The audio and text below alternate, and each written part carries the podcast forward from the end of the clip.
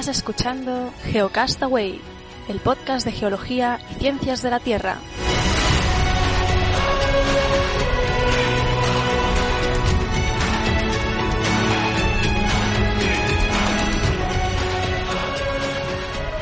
Hola, buenas a todos geonáufragos. Esto es Geocast semanal. Hoy no puede estar con nosotros Carles, pero bueno, estoy yo, Vicen, y nos ha enviado también una noticia Oscar. Así que vamos a ver eh, cómo sacamos el programa esta semanita sin, sin la ayuda de Carles. Solamente le estará un poco en la, en la edición. Eh, la idea es un par de noticias que tengo yo por aquí, luego escucharemos a Oscar y si tenemos tiempo en función de la duración de, del montaje, pues unas pocas breves que también tengo por ahí sueltas yo. Así que nada, eh, empezamos con una noticia que de un estudio realizado por investigadores de la Universidad de Zaragoza, que es donde estudié yo y por eso me ha llamado la atención y ya está bien sacar tantas cosas del MIT y por ahí, vamos a sacar también cosas de, lo que se hace aquí en, España. Y bueno, eh, estos investigadores de, la Universidad de Zaragoza, eh, que bueno, han liderado el estudio Rocío Navarrete del área de estratigrafía y Carlos Liesa del área de genómica interna del Departamento de Ciencias de la Tierra, y han publicado un estudio sobre un tsunami que fosilizó y protegió cientos de pisadas de dinosaurios hace 128 millones de años en Teruel. Lo han publicado en la revista Sedimentary Geology. Y bueno, lo que tenemos aquí es que es un megayacimiento de ignitas de pisadas de dinosaurios que se, que se considera que es el de mayor extensión conocido en Europa en, la Sierra de Teruel. Eh, en este estudio eh, se, ha, se, ha, podido documentar eh, este tsunami que fosilizó cientos de huellas de dinosaurios formando este megayacimiento. Lo normal es que los megayacimientos de ignitas, de pisadas de dinosaurios, se, suelen ser formaciones rocosas con una gran cantidad de pisadas de estos animales, pero distribuidas en cientos de miles de años y o en diferentes estratos.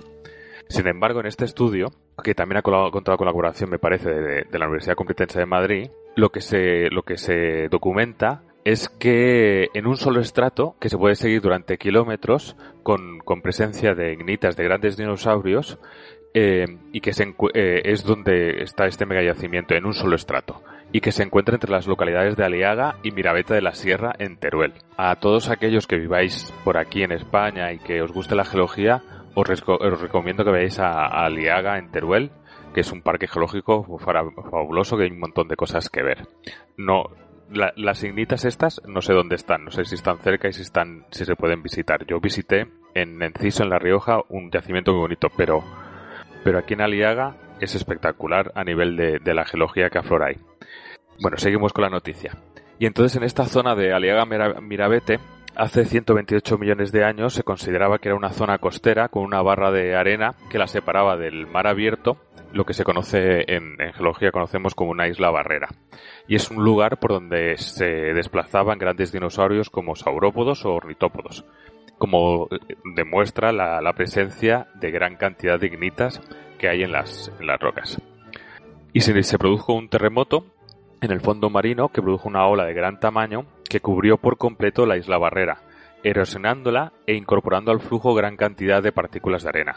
Esta ola, cargada de arena, se, adentró en tierra adentro algunos kilómetros y fue perdiendo energía y produciendo el depósito de la arena que fue enterrando por completo a todas las pisadas de dinosaurios que estaban expuestas. Lo que es curioso o fascinante, definen los, los, investigadores, es que un tsunami, que es un proceso natural de gran poder destructivo, capaz de arrasar todo lo que se encuentra en su camino, pero en este caso, eh, lo curioso es que ha sido el responsable de conservar este megayacimiento de ignitas. Incluso quizá, o sea, podía haber la, posibilidad de, que hubiese quedado atrapado algún dinosaurio, aunque, aunque por el momento nos han encontrado. Así que bueno, con esto tenemos esta primera noticia de la Universidad de Zaragoza y seguimos, seguimos con otra noticia doble, tiene que ver con, el espacio. Últimamente tenemos, traemos muchas noticias de de misiones y espaciales y como no la fila y la Curiosity. Y, y también bueno los accidentes que, que sufrieron hace un, mes o así no tanto lo de Virgin como en la NASA. Pero bueno la NASA sigue adelante y yo estoy grabando hoy eh, jueves 4 de diciembre a la 1 menos 10 y para la 1 y 5 eh, hora española está previsto que la cápsula Orión de la NASA que es la nueva nave espacial desarrollada por la NASA eh, esté preparada con un cohete Delta 4 para, desde Caño Caveral para despegar. Es un vuelo de prueba porque eh, lo que se trata es que va a ser la primera nave espacial diseñada para ser tripulada que ensaya la NASA desde que se los desde que jubilaran a los transbordadores en 2011. Y también es la primera desarrollada para que puedan viajar los astronautas al espacio lejano desde cápsulas del programa lunar desde el programa lunar Apolo de los años 60 y 70. Este simplemente va a ser un primer vuelo de ensayo en los que van, va sin astronautas es el prototipo de la Orión, se va a alejar unos 5.800 kilómetros de la superficie terrestre. Eh, para que nos hagamos una idea, la Estación Espacial Internacional está en órbita a unos 420 kilómetros, o mucho más lejos. Va a cumplir casi dos órbitas alrededor de la Tierra antes de volver a entrar en la atmósfera terrestre, con lo cual va a recorrer aproximadamente unos 96.600 kilómetros. Ah, ya han realizado, obviamente, antes de sacarla al espacio, un montón de, ensayos, pero bueno, también eh, ya quieren empezar a probarla en el espacio. Lo que está previsto es que para el 2017-2018 haya vuelos automáticos y que en el 2021 ya para astronautas. Y bueno, lo que van a hacer va a ser probar, como decíamos, componentes cruciales como sistema de seguridad para los astronautas, si salen despedidos de la nave, si producen problemas del lanzamiento, en el ascenso, bueno, casi todo cosas de seguridad. Eh, también están también interesados en ver cómo reacciona la nave en, la reentrada, en la que tiene que superar pues eh, velocidades, eh, la penetrará en el aire a 32.000 km por hora y el escudo térmico tiene que superar o resistir los 2.200 grados centígrados de temperatura que se producen por la fricción en la reentrada. Aparte de eso, de los sistemas de guiado, eh, paracaídas de, de, frenar el final de la caída, todo, todas estas cosas. Este ensayo está valorado en unos 300 millones de, euros y la Orion ha sido construida por Lockheed Martin para la NASA, pesa 21 toneladas en el lanzamiento y 8,6 toneladas la cápsula sola, una SA desprendida del módulo de servicio que le ayuda a ponerse en órbita. Y tiene una forma como las del Apolo de forma de cono truncado y mide unos 3,3 metros de altura y 5 metros de, de diámetro. Y por otro lado, por otro lado, a, los, los japoneses, que se llama la, Agencia Espacial Nipona, que se llama JAXA, lanzó ayer, bueno, ayer día 3 de diciembre, después de unos retrasos por, por temas meteorológicos, una sonda espacial japonesa que se llama Hayabusa 2, que, que es la consecuencia de Hayabusa 1, pero bueno, esta Hayabusa 2 ha sido lanzada al espacio para, para recoger información para llegar hasta un asteroide que se llama el 1999 JU3 y estudiarlo in situ y tomar unos gramos de muestras y volverlas a traer a la Tierra, ¿no? Se espera, se espera que el regreso sea para finales del 2020. Eh, como he dicho, despegó ayer y tras el despegue del cohete, todo, toda la información que va mandando, que va comunicando con, con el centro de control de, de, JAXA, de la Agencia Espacial Nipona, es todo correcto, que va todo bien, sigue con la órbita, con la, órbita prevista y todo eso, con lo cual, bueno, por ahora están muy, muy contentos. Eh, el plan de viaje contempla la llegada al asteroide, eh, el que, repito, 1999 JU3 a mediados del año 2018 y permanecerá a su alrededor durante año, año y medio. Y este asteroide es una roca de unos 920 metros de diámetro. Y la sonda enviará al suelo del asteroide unos mini robots para tomar datos y luego realizará unas maniobras de toma de muestras de la superficie con la que regresará a la Tierra, como decía, a finales del año 2020. Así que nada, esta, esta misión tiene un coste total de unos 220 millones de euros, así que y se ha desarrollado en estos últimos cuatro años. Con esto yo termino mi parte de noticias, os dejo con, con Oscar y si tenemos tiempo vuelvo al final con unas cuantas breves.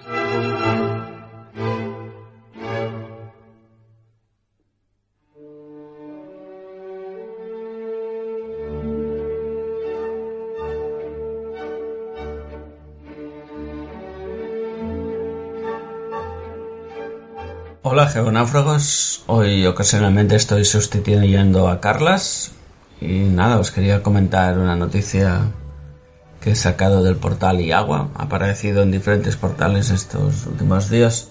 Es una noticia que habla sobre la tecnología láser que ha servido para identificar minas de oro y canales hidráulicos romanos en el valle del río Eria.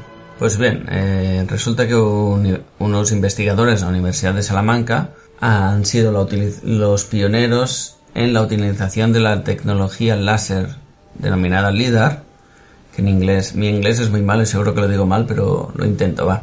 Light Detection and Raining para cartografiar el terreno desde un avión para un trabajo arqueológico. No son los primeros que utilizan eh, la tecnología LIDAR eh, en sí, en cartografía se utiliza bastante, pero sí que especifican que es la primera vez que se ha utilizado para un trabajo arqueológico en España.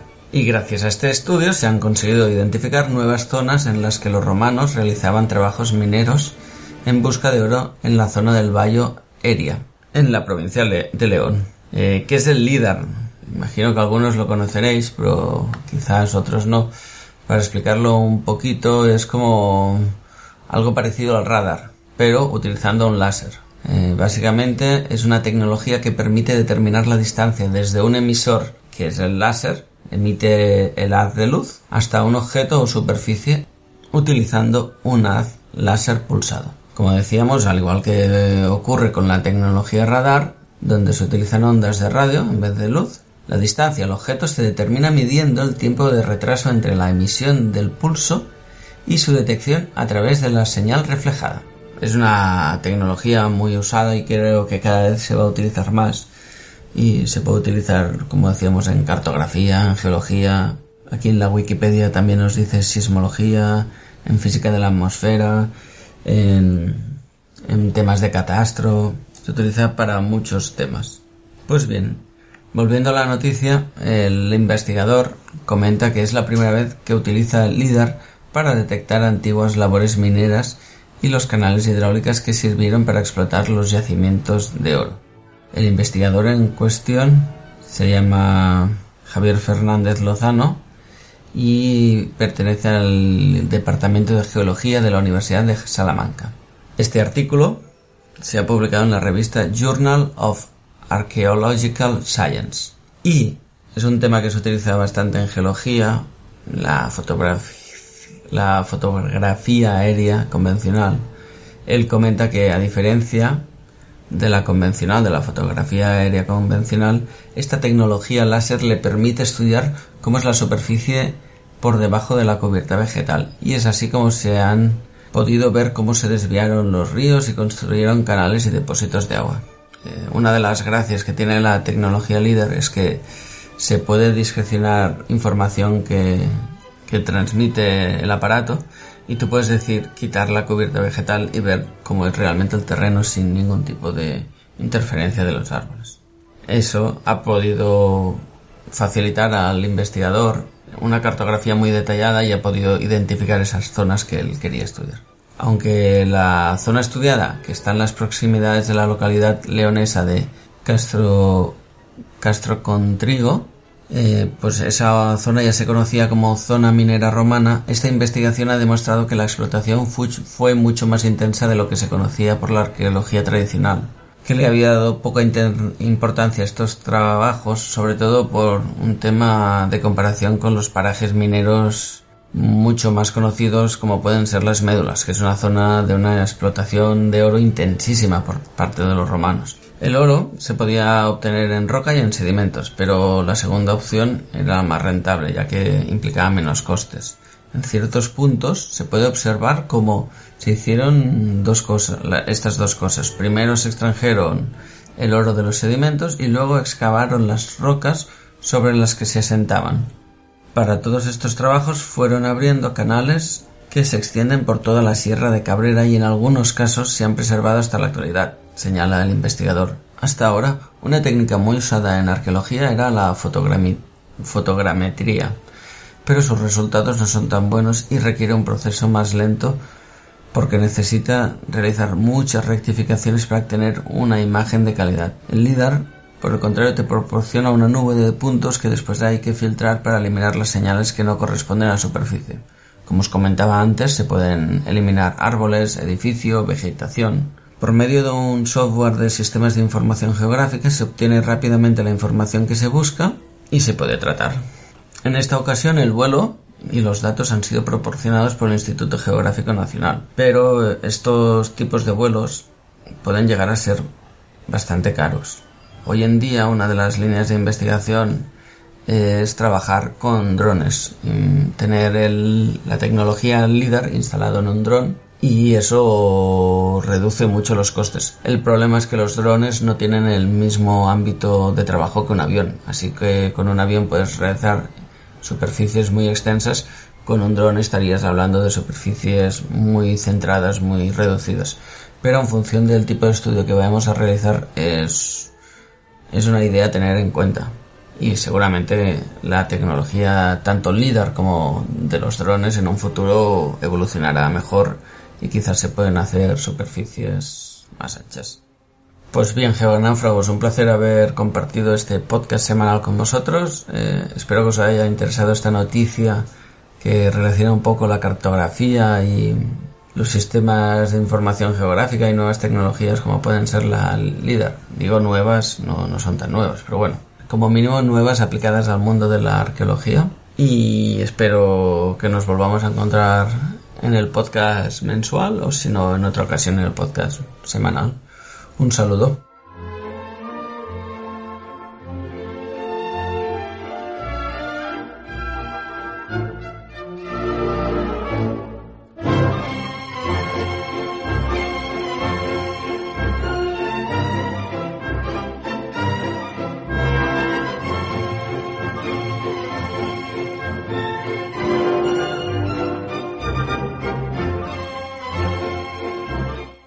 Pues vamos a continuar con unas cuantas noticias breves, que me he dado cuenta igual no me salen tan breves, pero bueno, empezamos. Empezamos lo primero con, con la Unión Internacional Astronómica, que ha decidido cambiarle, darle nombre a algunos planetas que orbitan alrededor de otras estrellas. En concreto, hay unos 305 exoplanetas que están bien caracterizados y que tienen nombres pues como los que decíamos antes 1999 J1 no sé qué y se quieren darles nombres pues más normales. Entonces este proceso que ha iniciado la, Unión Astronómica Internacional lo que va a hacer es que eh, definen el listado de exoplanetas que pueden ser eh, nombrados, definidos, a ponerle nombre, y unas cuantas características y, tal de estos exoplanetas ¿Y quién puede eh, proponer los nombres? En principio, solamente las organizaciones eh, públicas astronómicas, como planetarios, centros científicos, clubs amateurs de astronomía, este tipo de cosas. Eh, obviamente se tienen que registrar en esta página y, bueno, características que tienen que tener estos nombres. no tienen que tener más unos 16 caracteres o menos de largo, preferiblemente una sola palabra, tiene que ser pronunciable en algún lenguaje, no tiene que ser y no puede ser ofensivo. Aparte, no se consideran ni nombres de animales, ni nombres comerciales, ni de cosas vivas, ni, ni de lugares y todo eso que puedan, ¿no? Eh, que no pueden estar protegidos por, por derechos de autor, todo este tipo de cosas. Y lo importante es que luego se podrá votar una vez eh, hay un, plazo que está por ahí, no, no, no lo encuentro ahora, que, que, que, ellos lo van a proponer, eh, estas organizaciones astronómicas que estén inscritas en la página. Luego, simplemente registrándote tú también en la página a nivel individual, vas a poder votar eh, qué nombres se dan para cada uno de estos exoplanetas. Eso también lo dejamos en el Delicious, la página de la Unión Internacional, Astronómica Internacional. ¿Qué más? Un nuevo programa de ciencia para las noches de la 2 en, a las 11 de la noche que se va a llamar Órbita Laica, en honor a, a la primera perra que viajó al espacio, que va a estar presentado de la mano del humanista Ángel Martín, como he dicho, los domingos, se estrena este domingo a las 11 en la 2 de Televisión Española. Eh, dicen que van a ser por ahora unos, son 12 capítulos con gente con eh, invitados como cantantes, actores deportistas que no tienen un, conocimiento científico excepcional, sino normal y que van a hacer pues tratar de que sea más parecido a un talk show o un late night eh, pero sobre ciencia. En este primer programa va a ser Ana Morgade la, la, la, que va a ir y pero para futuros programas va a estar María Casado o Carlos Soberano dicen que el productor que no tiene que ver con el 314, que sabemos que se hace también los domingos a las 8 y 20, o con Aquí la Tierra, que es de lunes a viernes de 8 y media en la 1. Así que nada, pues a ver qué pinta tiene y a ver si lo podemos ver y ya iremos hablando. Y ya como notas así un poco curiosas, que me ha llamado la, atención, uh, no tiene que ver mucho con la geología, pero sí que a Stephen Hawking, que es un referente para muchísima gente, bueno, pues eh, le, han, le, han, le, han, dado una, una silla, una nueva silla. Eh, los de Intel, que son los que también le hicieron la, la anterior silla, pues han mejorado toda la tecnología de esta nueva silla. Pensemos que no solamente es para Stephen Hawking, sino él es como el primero, pero que todo esto se acaba se acaba incorporando a personas que tienen los, los, mismos tipos de problemas de movilidad de, de que, el, que, el, físico británico, que sabemos que él tiene una esclerosis lateral amiotrófica, la ELA, la famosa campaña del cubito de agua helada, y bueno, pues le va a facilitar un montón más su trabajo, tiene sensores, tiene reconocimiento. Ahí, lo que he entendido yo, para no alargarme mucho, es que ya solamente con un 20% de de la palabra, el sistema lo reconoce, le va más fácil navegar. Antes se ve que, claro, podía navegar porque tiene un sensor en, en sus gafas que fija un poco donde, donde está mirando en la vista para, para centrarse, pero era un trabajo muy arduo, cerrar ventanas y tal, y ahora, igual que avanza la tecnología para todos en los móviles, pues lo han simplificado y lo han hecho pues más manejable para, para, para Stephen Hawking. Así que también nos alegramos y esperemos que eso, que poco a poco eso también vaya llegando al resto de gente. Y para terminar, también por encima lo, he visto, eh, el país ha suscrito un acuerdo con Nature, con la revista Nature o con la editorial de la revista Nature, en el que va a poder el que se va a poder acceder a determinados artículos de, de esta revista eh, en, de forma libre, ¿no? Digamos que se va cambiando un poco el sistema de, de, estos artículos que no se tenían acceso, acceso, que eran de pago, y, y entonces, eh, bueno, ha llegado eso al acuerdo con 100 eh, Nature o la editorial de Nature con, con 100 eh, medios de comunicación, entre los que está el país. Entiendo que es, que es bastante probable que haya algún otro eh, medio de comunicación español en que también se dé este sistema y entonces digamos que cuando sea una noticia que estén estos medios de comunicación eh, saquen de Nature, habrá un enlace que se, lo que he entendido yo, que se podrá leer la, la, la noticia entera al, al, detalle, ¿no? Con lo cual, bueno, pues eso también nos, nos alegra mucho, que es que se pueda hacer, ayudar a la divulgación eh, hay un gran sector de, las de, de, científicos que hablan de este public access en, en vez de, de, de, Nature o de otras revistas que o de Science que, que son las dos revistas más, más importantes científicas y que son de pago.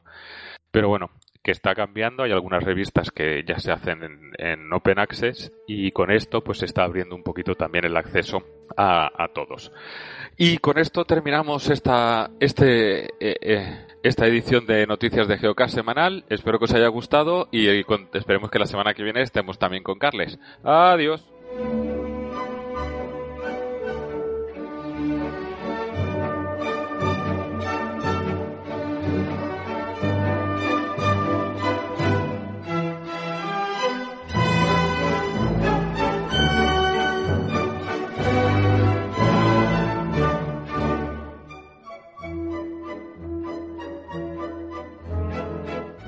Envíanos tus comentarios, preguntas o sugerencias a geocastaway.gmail.com. Puedes escribirnos en nuestra web geocastaway.com. Búscanos en Facebook y en Twitter. Y escúchanos también a través de iTunes, iBox o Miro.